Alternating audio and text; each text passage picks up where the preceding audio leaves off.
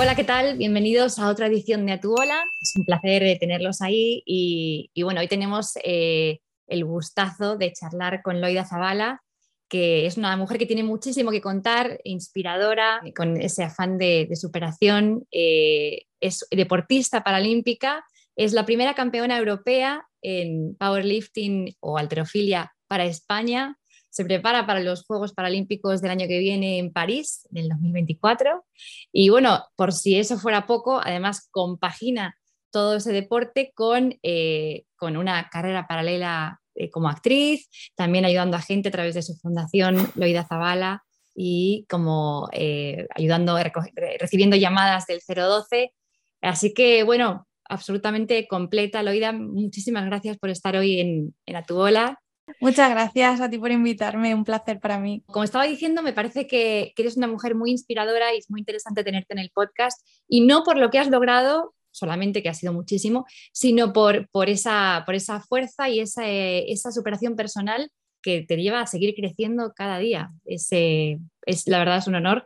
Eh, y nosotros siempre empezamos el podcast con una pregunta que es, ¿qué querías ser de mayor? Cuando eras pequeña. Lo que en tu caso además es muchísimo más potente esa pregunta, porque tu vida cambió muchísimo en el medio de tu infancia, digamos, y, quiero saber un poquito si, el deporte estaba ya un poco ahí eh, en las venas o, o fue algo que fue creciendo. Cuéntame un poquito. Es curioso, justo empiezas con una pregunta que no me han hecho nunca. y mira que he hecho entrevistas en todos estos años. ¿eh? Pues mira, eh, yo quería ser ATS, era mi, mayor prioridad, me, gustaba mucho, pero después de pasar por tantos meses en el hospital ya me cambió un poco la idea y no quería eh, en algo que estuviera ligada con, con, un hospital, al menos durante unos años. Y ahí, pues en el propio hospital empecé a hacer mancuernas pues para tener más fuerza y y nada, y, poder tener un día a día mucho más sencillo. Y ahí es cuando, cuando competí por primera vez en para powerlifting a los 18 años, cuando supe que quería ser deportista, pero hasta ese momento no. ¿Y cómo fue que de repente esa primera competición, me imagino, cómo surgió y cómo, cómo, cómo te sentiste? Es que no me esperaba que me fuese a gustar tantísimo competir.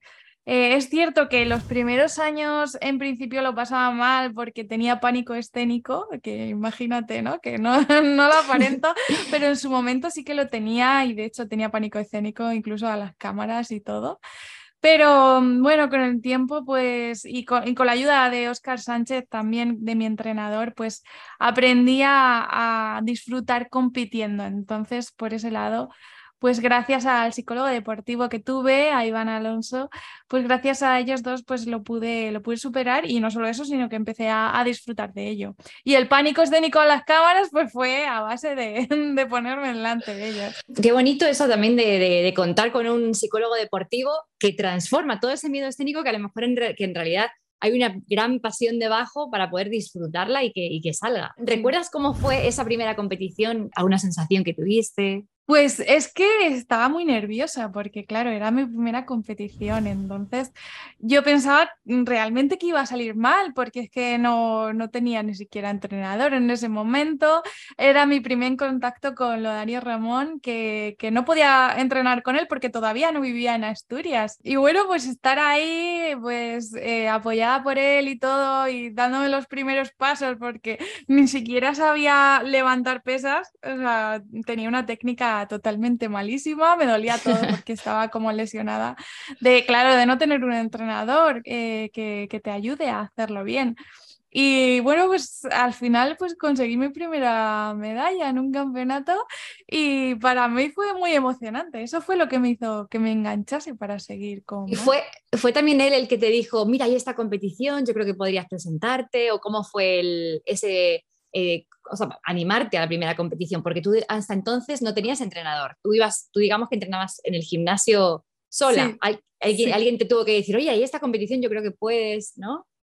Sí, además eh, yo antes de estar con Lodario no sabía ni cómo mirar las competiciones ni nada, o sea, no tenía nada de idea de, de ningún tipo. Él no es que me dijese que hay X competición, no, no, él me habló de los juegos ya directamente y, nos costó porque, em, claro, llevaba, eh, luego ya llegué como dos años así, em, entonces era difícil clasificarse para unos juegos, pero al final eh, lo conseguí, me, em, tuve la suerte de, de, poder llegar a la marca de 80 kilos en dos años y, para mí fue muy emocionante poder clasificarme, pero cuando fui a los Juegos fue más emocionante todavía porque no me imaginaba que era algo tan grande.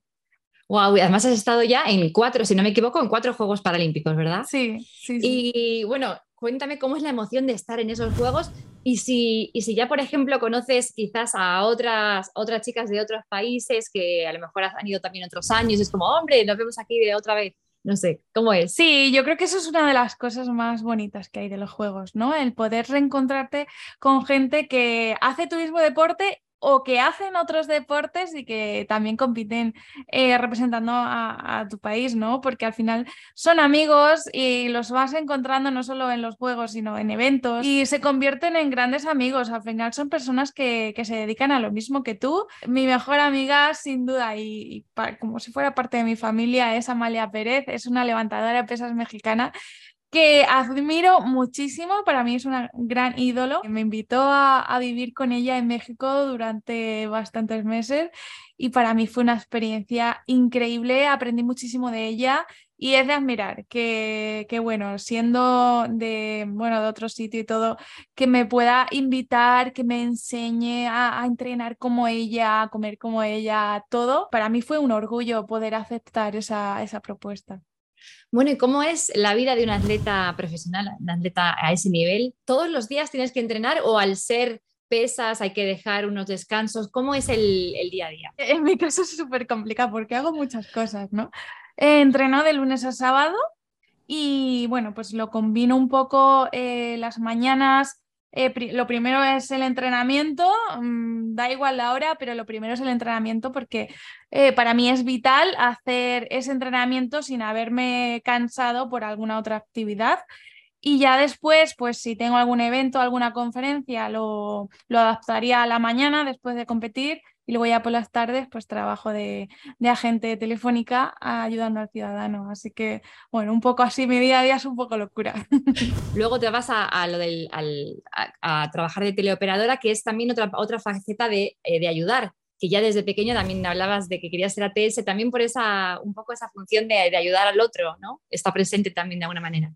Sí, es que realmente para mí es lo que siempre me ha traído más, es lo que siempre me ha gustado más y para mí ayudar a los demás es como algo muy especial, es mi gran hobby, por así decirlo, porque es lo que más me llena. Entonces, pues ATS era por, por eso, por ayudar a los demás y demás. Y luego empecé la carrera de psicología que, que no sé cuándo la acabaré, porque bueno, como llevo una vida tan ajetreada, pero sigo estudiándolo, tengo todos los libros de los cuatro años y, sigo ahí estudiándolo porque es algo que me apasiona. Y bueno, a través de, de lo del agente telefónico también, pues ayudamos en cada llamada y eso para mí me llena mucho, ¿no? Y, y es una manera también de practicar lo que, lo que estoy aprendiendo en en, la carrera. Y bueno, luego también ayudar con la Fundación Leida Zabala, que para mí es algo súper especial. La fundación también es para atletas, ¿verdad? Cuéntanos un poquito qué hace la fundación. Sí, pues en este caso para mí es un, el mejor regalo que me podrían dar es el, el premio eh, de Iberdrola en el que conseguimos pues, el dinero suficiente como para poner en marcha el proyecto, como para comprar material, para tener a alguien contratado en el hospital y que les pueda ayudar a los pacientes a, entrenar eh, para powerlifting. Y es súper especial para mí lo que estoy súper orgullosa de, de, todos ellos porque están consiguiendo ser campeones de, España en su categoría e incluso uno de ellos eh, vino conmigo al, europeo y en equipo pudimos conseguir el, bronce y para mí fue súper especial vivirlo con, Isa y con David porque ellos dos eh, forman parte del proyecto también y para mí fue muy especial el poder vivirlo con ellos. Además España no había quedado nunca tan bien en, en Europa, ¿no? ¿Cómo, cómo, cómo, fue eso? Cuéntame un poquito de... No, Es, la es la primera vez que competíamos eh, por equipos y no nos esperábamos para nada pisar el podio, pero al final lo, eh, nosotros eh, en puntos teníamos mucho menos porque eh, la última competición que hacíamos, porque haces como varias competiciones seguidas, lo teníamos con, con, el tercero, no, con el primero segundo mejor de Europa, o sea, era imposible, ¿no? Ganar esa ronda. Pero al final, por, por la estrategia que tenía Iman Kichi, el coordinador, pues conseguimos esa tercera posición con, con pura estrategia y, y, fue algo muy emocionante. Yo no, no entiendo mucho de, de powerlifting, ¿no? Pero según te escucho hablar y según he estado leyendo estos días, la emoción de, de, cómo, cómo va acrecentándose la emoción según vas levantando más peso y vas llegando como en las últimas eh, rondas y como tú contabas también un poco cómo te alimentas un poco de esa energía del público, cómo va subiendo ahí la tensión, ¿no? Fue muy duro energéticamente porque, claro, una, una cosa es una competición que cada ocho minutos así vuelves a tirar pero es que, claro, en equipos tiene que esperar a que pasen todas las rondas y todo. Entonces, a lo mejor te tiras más de media hora en tirar el siguiente levantamiento. Entonces, tienes que mantener el estar activo durante ese tiempo y tienes que aprender a no enfriarte y al, y al mantener tu, tu energía también. Entonces, fue algo muy complicado y fue tan duro. O sea, después de, claro, de haber quedado yo campeona de Europa, pues me entró un bajón eh, físico muy grande porque, claro, había dado mi máximo y tenía que volver a competir. Entonces, para mí fue muy duro y ya cuando pasamos todas las rondas, el, claro, todo el rato tenía que estar con el subidón, ¿no? Entonces, pues sí, te, me, me alimentaba de esa energía del público, de mis compañeros, de la vibración, ¿no? De, de todos, que somos un equipo, de que eh, no pasa nada si se falla, pero lo vamos a hacer lo mejor posible. Y bueno, pues poco a poco ya, eh, ya hice mi tercer levantamiento, ya empezaba a darme como un bajón energético de decir, eh, ya ha acabado. Y bueno, cuando me, me, dijeron que habíamos quedado terceros, empecé a llorar ahí, me apoyé así en la barra, en plan, no puede ser, es imposible. Y fue algo maravilloso subir al podio. Además, los que quedaron primero fue Ucrania, que con el tema este de la, de la guerra y todo, mm. pues fue como súper especial todo. ¡Oh, increíble. Al día siguiente tenía fiebre porque, claro, me bajaron mucho las defensas y y bueno, me empezó a encontrar mal y claro, luego volví a competir y estuve después un mes bastante mala y luego se descubrió que era porque había pillado una bacteria y eso, bueno, me estaba provocando muchos problemas de salud hasta que lo descubrimos y lo pudimos solventar, madre mía. Imagínate, sin bacteria, a lo mejor, ¿dónde hubieras quedado? Eh, ¿Y cómo es el, el, ambiente, por ejemplo, eso, de repente estás con el equipo, quedáis bronce, maravilloso, ¿cómo lo celebráis? ¿Qué hacéis después? ¿Cómo es el, esos días vais a, no sé, a visitar Georgia o preferís eh, ir al hotel, descansar, tomar algo? Bueno, ese día es para descansar totalmente. Y ya al día siguiente nos veníamos, pero sí que habíamos mm. visto Georgia eh, después de que habíamos competido los tres de manera individual. Eh, nos estuvimos un día viendo un poco lo que es la, la, ciudad y bueno, para desconectar un poco también ¿no? de todo lo que habíamos vivido a nivel individual, todas esas emociones ¿no? que, que, hay. Pero, pero sí, después de competir en equipos, bueno, descansamos y dormimos muchísimo. Como bebés. Sí, sí, sí. ¿Y ahora cómo te preparas para París? ¿Qué, qué expecta ¿Con qué expectativa vas? ¿O vas siempre con una mente abierta de, bueno, yo lo doy todo, como has dicho antes, lo doy todo y que pase a lo que Dios quiera? Pues a ver, este al final es un deporte que no puedes estar siempre al 100%, ¿no? Pero es que ahora mismo estamos como en el mejor punto y por eso estoy como tan emocionada en cada entrenamiento porque nos está yendo súper bien. Es que nunca me he encontrado tan bien como me encuentro ahora entrenando. Entonces, em, eso me genera muchísima ilusión y muchas ganas de, competir. Ahora en abril tenemos el Campeonato de España y después en agosto tenemos el, el Mundial. Eso para mí es primordial porque vamos a ir viendo ya pues los movimientos de categoría ¿no? de los deportistas para ir pues viendo qué, qué, categoría nos viene mejor, qué deportistas vamos a tener en esa categoría, ya de cara a, plantearnos pues una estrategia de cara a, París y sobre todo pues eso, el mantenernos clasificados, claro que, que siempre hay que estar ahí, que no vale con clasificarse una vez y ya está, no, no, la marca sigue teniendo que estar ahí entre las mejores. Claro, y entonces ahora en el, campeonato nacional y en el mundial vas viendo también cómo van los otros, ¿no? ¿Cómo es la estrategia de powerlifting? ¿Qué cosas puedes manejar? Aparte de la cantidad de peso que uno puede levantar, ¿no? Sí, pues por ejemplo, a ver, pues la estrategia de que en tus circunstancias, ¿qué categoría te viene mejor? En mi caso, actualmente la categoría que me viene mejor es la que he estado en estos 16 últimos años, que es la de 50, que antes era 48. Y, y, bueno, es una categoría que para mí se me queda corta porque yo mido 1,71 y ahora tengo mucha más musculatura de la que tenía hace 16 años. Pero, pero bueno, es la que más me compensa porque es donde yo sí puedo mantener mi fuerza, aunque tengo que comer un poquito menos, pero, pero respecto a las rivales pues, eh, y, compañeras, pues eh, es lo que mejor me viene actualmente. Ah, ya entiendo, ya entiendo. Bueno, y me ha gustado mucho eh, lo que acabas de decir, lo que dijiste antes de, de que cuando, cuando ganasteis el bronce, que no os esperabais ganar la medalla, pero que si uno fracasa está bien. Y eso es una mentalidad tan importante y creo que es fundamental para llegar al éxito o para llegar a cualquier meta, aceptar que hay eso. No, llega uno de un salto a triunfar. Tiene que haber probado y fallado, probado y fallado. y a ti, por ejemplo, que te gusta la psicología también, ¿no? Supongo que también le, es fundamental que vaya el espíritu, la psicología, que vaya de la mano del deporte, ¿no? ¿Cómo es eso? Sí, es que además yo lo estaba viviendo eso. Entonces, claro, yo el mayor miedo que tenía yo, y sin decírselo a ellos, era el, el fallar un movimiento que es algo que eh, me suele pasar en los últimos levantamientos, en el último sobre todo, y si fallábamos un movimiento, si uno de, los tres fallaba alguno, no ganábamos esa, medalla de bronce. Entonces había una presión, por lo menos yo sí que sentía una presión muy grande. Entonces yo lo que quería transmitir a ellos es que que no pasaba nada, que, salieran ahí a hacer lo que, lo que pudieran, que yo iba a confiar en ellos igualmente y que teníamos que disfrutar de ese momento pero yo en realidad por dentro em, es que me moría de miedo porque digo, si después de, toda la experiencia que tengo, eh, todas las veces que he fallado, ¿no? Que eso al final siempre se queda ahí, siempre se quedan ahí los restos, ¿no? Que por mucho que aprendes de, de, cada fracaso, pues en este caso, si yo fallaba, no es que solo fuera algo malo para mí, sino que fuera también para los demás. Entonces, había fallarle al equipo. Mm. Claro, es que fallar al equipo duele más que, que, fallarte a ti misma, ¿no? Porque al final, bueno, tú te llevas toda esa experiencia, aprendes de eso. Pero claro, mm, si eso rompe al equipo, ya es, es más complicado.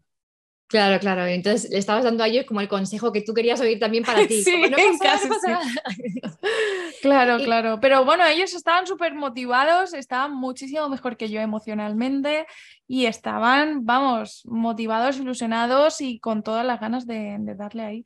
O sea, yo creo que fui, fíjate que la que peor lo pasó en ese sentido. Por dentro, yo creo que por fuera quizá no se notó, ¿no? Por, fuera sí se me notaba algo, según me comenta el coordinador. sí, sí, al final yo soy muy transparente y se me suele notar siempre todo lo que siento. Acudes a muchas charlas y eventos. ¿Qué, consejo es el que sueles dar o que te digan, ay, esto me ha ayudado muchísimo que me hayas dicho esto, que me hayas contado de X cosa? Pues es curioso porque las primeras conferencias que yo impartía me impactaba mucho porque siempre veía como alguna chica o algo así llorando, ¿no? Y era como, eh, ¿qué ha pasado, no? Pero luego, eh, conforme pasaba en las conferencias, alguna vez me he acercado a preguntar, ¿estás bien? sí, es que eh, me has ayudado mucho a entender muchas cosas y me has motivado mucho a, a conseguir una cosa que quiero conseguir, no sé qué, y es como, wow, o sea, ahí me di cuenta de la importancia que era el dar conferencias, porque es que al final, pues hoy día, sobre todo los adolescentes, eh, tienen más miedo al fracaso, em, no se motivan lo suficiente como para conseguir un objetivo, siempre pues tienen un sueño y es un sueño pasajero no se plantean el trabajar en ello por si se puede conseguir. Entonces ahí me di cuenta de lo importante que eran las conferencias, porque al final estás instruyendo a una persona a decirle, oye, que, que tú puedes disfrutar de la vida haciendo eso que tú quieres. Solo hay que empezar a, pues, a trabajar en ello. Y es que al final, pues a mí me gusta mucho em, el dar a entender que no solo es importante ¿no? trabajar en los sueños, pero hay veces que no se consigue y no pasa nada porque disfrutas mucho de ese proceso. Yo pienso que es algo que, es importante que, la gente sepa y que, que, luego al final no te quedas con ese y si mm, lo hubiera intentado, ¿no? El, el haber dejado pasar un sueño, nunca sabes lo que podía haber pasado. Claro, aparte te llevará, aunque no lo consigas, te va a llevar a otros lugares que quizás mm. también son son maravillosos y además eso, es lo que dices tú de disfrutar del, camino, del paso a paso, de pequeños avances, pequeños pasos, pero disfrutados. Y, y, a ti, por ejemplo, cuando tú crecías, ¿en quién te fijaste tú? ¿Quién te inspiró a ti? Pues mira, a nivel deportivo, pues Amalia Pérez para mí, desde que la conocí en 2008, ha sido mi mayor inspiración. Sin duda, o sea, es que es un ejemplo de persona, de deportista, de, humana. O sea, para mí es una gran inspiración. Y luego a nivel interpretativo, para mí, pues eh, hay actrices que me inspiran mucho, como por ejemplo eh, Michelle, eh, para mí es alguien increíble, ¿no? Chica, bueno, se la conoce más por los hombres de Paco, pero en realidad eh, es, una, es una gran fuente de inspiración porque emocionalmente y todo, o sea, la actuación que hace es brillante, ¿no? Entonces, pues aspiro, aspiro a ser una, una actriz como ella porque es muy buena. Bueno, vamos a adentrarnos ahora en esa faceta de, actriz.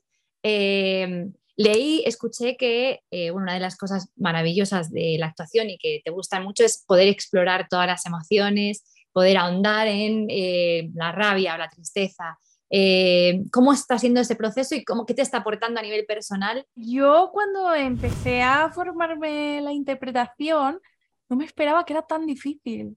Es que desde fuera parece mucho más fácil de lo que es, porque, porque es que eh, tienes que indagar mucho en ti misma y yo como había sido durante tantos años deportista, eh, mm, había, me había dado cuenta que había ciertas emociones que no me estaba permitiendo.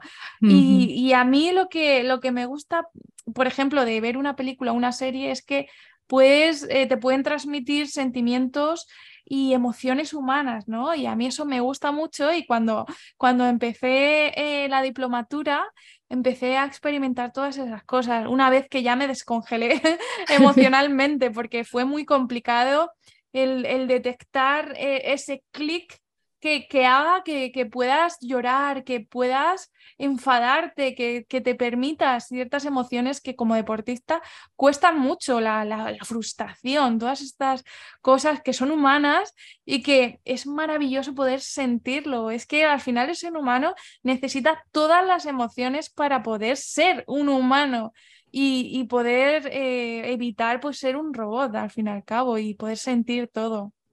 Exactamente, como uno tiene que, eso, que aprender a convivir con todas y depende de a lo mejor de la infancia o de la sociedad o de lo que uno mismo se impone, intentas ocultar la tristeza y no estar triste para nada, o no enfadarte para nada, o no sentir y, todas las emociones como que tienen su función. Es un mito al final, el, que llorar es malo, el cabrearse es malo. No, no, no, o sea, todo lo contrario. O sea, es que viene súper bien liberarse de esas emociones y poder explotarlas y, y, ya está. Y te quedas, se queda uno súper tranquilo y es algo maravilloso eso emocionalmente para cualquier persona.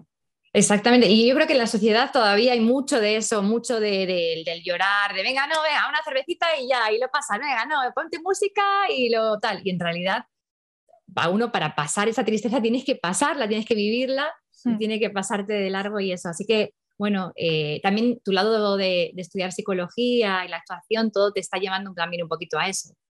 Sí, sí, sí, totalmente. Eh, me, he conocido más a fondo y, eso al final hace sentirte mejor contigo misma porque te conoces más y te ayuda a ayudar a los demás, porque tú estás bien contigo misma. Entonces, eh, eso ya te libera esa carga y, hace que todo sea mucho más sencillo a la hora de, poder ayudar a alguien más porque tú no estás arrastrando eh, ciertas cosas. Cuéntanos también un poquito qué cualidades crees que, debería tener una persona que se quiera dedicar al deporte de élite. Pues eh, yo pienso que lo que más tiene que ser de una persona si quiere ser un buen deportista es ser muy apasionado o muy apasionada a ese deporte. Eso yo pienso que es vital porque si no te gusta el deporte que estás haciendo es muy complicado llegar, porque es que al final tú puedes tener el conocimiento, puedes tener la habilidad de, hacerlo perfecto, pero claro, si no tienes la motivación, es muy difícil llegar al éxito. Entonces yo pienso que es, que es vital ¿no? Eh, la pasión. Y luego pienso que también es muy importante, incluso en deportes individuales, es muy importante que sepas trabajar en equipo, porque es que al final, aunque no estés compitiendo en equipo, no pasa nada porque es que haces equipo con tu entrenador, con tu fisioterapeuta, con tu psicólogo deportivo si lo tienes. O sea, es que es un equipo y es muy importante también apoyarse en ellos. La parte de, acabas el entrenamiento por la mañana, haces eventos eh, los que los que o eventos o conferencias que necesites o entrevistas como esta y, después te vas a trabajar en el 011, que me imagino las experiencias que uno, lo que uno escucha en esos teléfonos. ¿Tienes alguna, alguna experiencia que te haya marcado especialmente? Claro, no puedo contar casos concretos eh, por tema, claro, de privacidad, mm. ¿no? Pero sí que es verdad que eh, en general em, hay mucha gente que está mal económicamente, ¿no? Y entonces, pues necesita ciertas ayudas pues para, para poder subsistir. Algunas ayudas tardan en llegar, entonces, pues ves también un poco eh, la desesperación en momentos críticos y que, que, necesitan esa ayuda y ese apoyo y, y que cuando mm, te están pidiendo esa ayuda y, y bueno, intentas pues tranquilizarles y que y hacerles entender que esto es una situación puntual que, que va a pasar, pues eh, ha llorado gente conmigo, ¿no? Y, y me rompe el corazón. Es, es duro. Eh. Para mí es, hay ciertos casos que son duros y, me marcan mucho. intento pues em, absorber eh, esa energía negativa que tienen para, para intentar darles una energía mucho más positiva y que puedan terminar mejor el día, porque es complicada ciertas circunstancias y, te das cuenta cuando, cuando ves a gente que, que, está encerrada en esa situación y que le cuesta ver que es, que es factible poder, poder salir de, de ahí en algún momento. Claro, me imagino que por un lado tiene que ser eh, bueno, bonito poder darles un, escucharles o darles algún consejo, eh, pero luego cuando llegas a casa te sigues un poquito pensando en esas llamadas que has tenido en el día o logras un poquito dejarlo. he aprendido en, por ejemplo, después de las clases de interpretación, que cada vez que vives ciertas emociones te metes en un personaje Mm, que, tienes que salir de ese personaje, no si, si una vez has actuado eh, con una persona que se encuentra en depresión, pues no te puedes llevar esa depresión a casa. Entonces, eh, con el tiempo he aprendido a salir de ahí porque es, es muy doloroso el no poder salir y que sigas sintiéndolo durante toda la noche. Y, y, a mí, por ejemplo, lo que más me costó salir es cuando cuando fui al hospital Niño Jesús, eh, donde, mm, donde di una conferencia a los niños, eh, bueno, que la mayoría pues, es porque tiene cáncer o tienen pues, alguna enfermedad que necesitan eh, suministro de medicamentos diario, intravenoso. Y, mm, y el poder hablar con los padres después de esa conferencia fue muy dura para mí, porque aunque yo físicamente no se me notaba que, era duro para mí, pues yo estaba allí para, pues para los padres, para animarles todo lo posible, porque al final, sabes que sus, hijos podían morir. Entonces es una situación muy complicada. Y ahí como que absorbí toda esa energía y fue llegar al coche y ponerme a, llorar y, a, despejar todas esas emociones que había ido absorbiendo eh, en ese día. Y ahí dije, cuidado que, que, hay, que hay que seguir adelante para poder seguir ayudando a, gente. Claro, además cuando se trata de niños eh, llega, mucho más porque les ves así tan, tan inocentes, bueno, obviamente, inocentes, pequeños, maravillosos. Y el dolor de los padres es muy duro, es muy duro. ¿Qué le dirías eh, a la Loida de 15 años si pudieras ir y decirle decirle, bueno, no sé, algún, algunas palabras de aliento o de lo que quieras. Me gustaría hablar con mi niña de la niña que estaba en el hospital, pasando por tantos dolores y que veía que nunca iba a salir de, esa cama de hospital, porque las horas eran eternas. Me mm. gustaría ir a esa niña y decirle que tarde o temprano eso va a pasar, que, que, no me preocupe porque voy a, voy a salir a la calle nuevamente y va a ser increíble volver a salir eh, le diría que, finalmente no voy a poder caminar, eh, que no he pensado en ello, pero, pero que aunque pase eh, el tiempo, al final acabaré en una silla de ruedas y, no va a pasar nada porque tu vida va a ser más increíble de lo que era antes, que se permita soñar porque va a llegar más lejos de lo que incluso ha pensado que, llegaría. Que no se limite en nada, que, sueñe y que, que disfrute de cada momento porque va a haber momentos mágicos y que va a haber momentos muy duros en los que vas a tocar fondo, pero vas a salir eh, de, esa situación y vas a ser incluso más fuerte de lo que eras. Wow. Bueno, bueno, bueno, bueno. Bueno, muy, ¿qué sueños te quedan por cumplir? Pues como sueños, bueno, muchos, muchos, claro. Me gustaría tener una medalla en unos juegos que nunca he tenido. Me gustaría participar en una película o en una serie em, que, bueno, que sea conocida, ¿no? Eh, eh, estuve a punto de ser seleccionada para una película que se va a estrenar próximamente y al final quedé finalista una pena. La verdad que tenía mucha ilusión, estuve durante un mes y medio soñando con ello, pero es lo que me ha dicho mi, mi coach de interpretación, la que me ayuda a prepararme los castings importantes y es que me ha dicho que pues eso, que tengo que trabajar mucho en un casting, aprendérmelo muy bien, a hacerlo de varias desde varias emociones, darlo todo en el casting y cuando salga del casting olvidarlo. Y, es el mejor consejo que me, han dado a nivel interpretativo, porque es muy duro cada vez que te dicen que no. Y es que en, el, en, el, tema interpretativo te dicen muchas veces que no. No solo me pasa a mí, sino que le pasa a grandes actores y grandes actrices que tienen una carrera amplia detrás. Entonces, pues hay que, hay que combatir contra eso. Claro, corazón blando para interpretar, pero también una, un caparazón para después olvidarse de todos esos sí esos no es que son más que los síes en la actuación, claro. Sí, sí, sí, sí. Bueno, ha sido... Sí, pero bueno, yo creo que te veremos en la gran pantalla. Eh, te, auguro, ya tienes, un, tienes una, una carrera brillante, pero bueno, te auguro todavía muchos más éxitos.